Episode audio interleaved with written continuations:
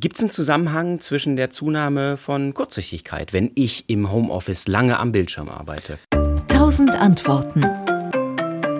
Das ist tatsächlich so. Allerdings, ähm, Sie haben vorhin gesagt, Sie waren seit 30 Jahren nicht beim Augenarzt, also sind Sie ein bisschen älter als 30 und äh, das ist jenseits des 30. Lebensjahres nicht mehr so. Aber für Kinder, Jugendliche, junge Erwachsene ist das so.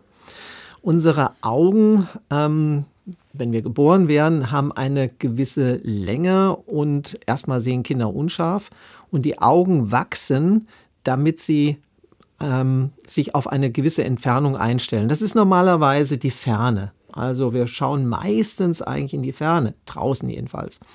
Wenn wir aber die ganze Zeit auf die Nähe schauen, dann stellt sich das Auge in seinem Wachstum auf die Nähe ein. Und zwar tut es das dadurch, dass es immer weiter wächst, immer länger wird.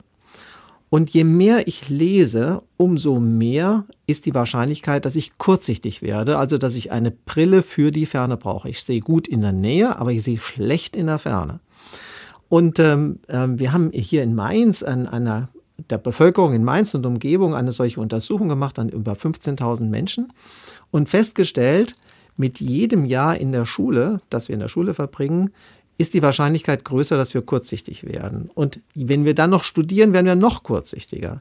Und die Auslöser sind die Naharbeit, ist vor allem das Lesen.